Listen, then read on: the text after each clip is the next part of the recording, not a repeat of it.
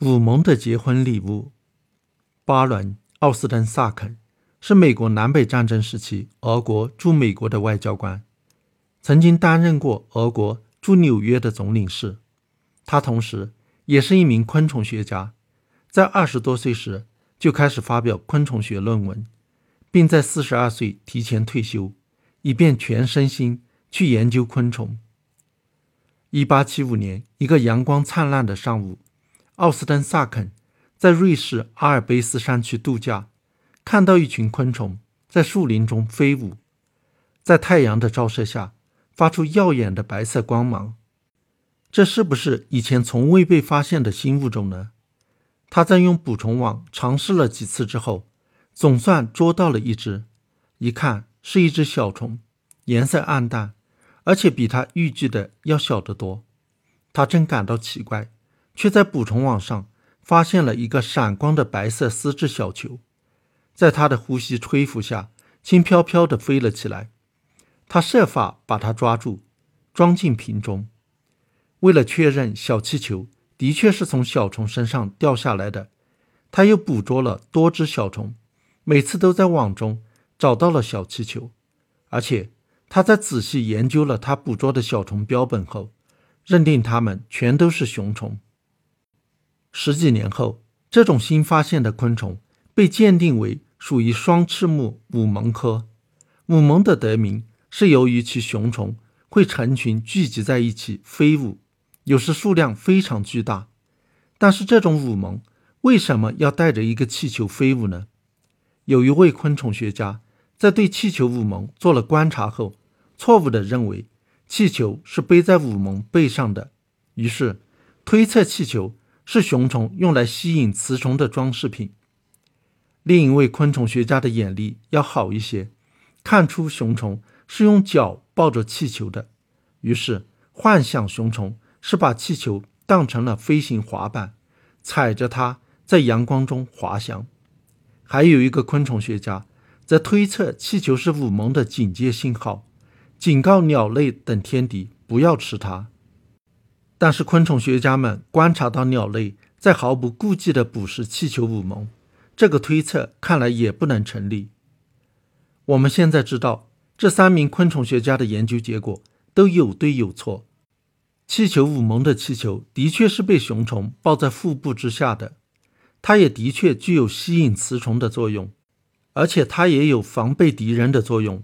只不过敌人是雄虫想要勾引的雌虫，气球。是雄虫献给雌虫的结婚礼物，有了它，雌虫才不会把雄虫吃掉，而是与之交配。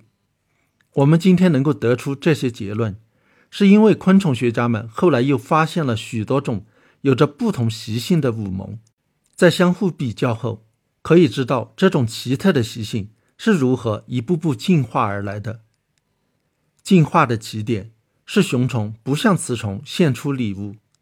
有些种类的武蒙采取的是这种简单的结婚方式，它们都是肉食性昆虫，有时候也会自相残杀。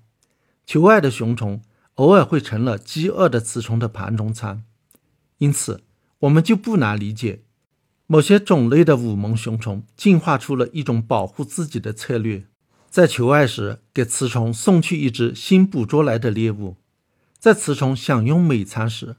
雄虫趁机与之交配，一旦礼物被雌虫吃完了，雄虫就赶快逃跑。为了讨好雌虫，雄虫有时候会给它送去一只几乎和雄虫一样大的猎物。在有的武蒙物种中，雌虫在收到猎物后，并不急着马上就吃，而是跟着雄虫飞离虫群，降落到草木上，才一边吃一边交配。这时候。礼物起到的作用，看来已经不是为了分散雌虫的注意力，以免雄虫遭殃，而是为了吸引雌虫的注意力，成了求爱的信号了。有的物种的雄虫会吐出丝线，把猎物捆绑住，以免猎物挣扎；有的物种则更进了一步，雄虫在捕捉到猎物后，会从肛门吐出丝质气球，把猎物包在里面，在交配时。雌虫会把猎物吃掉，但是有的物种的雄虫在捕捉到猎物后，却自己先把猎物的汁液吸干，再把干瘪的猎物包进气球中。这个礼物已经没法吃了，接受它的雌虫也没有要吃它的意思。在这种情况下，礼物完全失去了食物的作用，而仅仅剩下了用来刺激交配的功能。很显然，此时猎物已变得可有可无。有的物种的雄虫开始偷工减料，只是在气球上贴一点不起眼的猎物碎片作为装饰。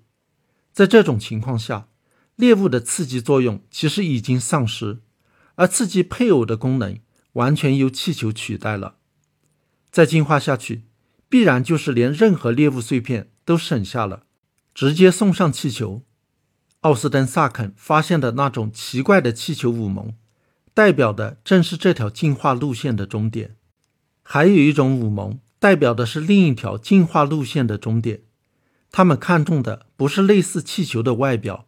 而是类似猎物的内涵。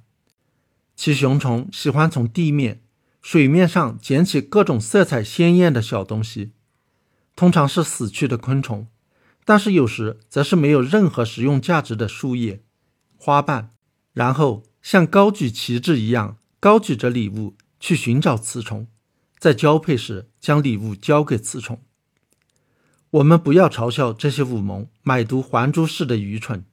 在现代社会，礼物不也正是越来越失去其原先具有的使用价值，变成了代表爱情、友谊的象征？也许有一天，我们也会进化到只需要给爱人送一个精美的空盒子，就能讨得其欢心，就像气球舞萌一样。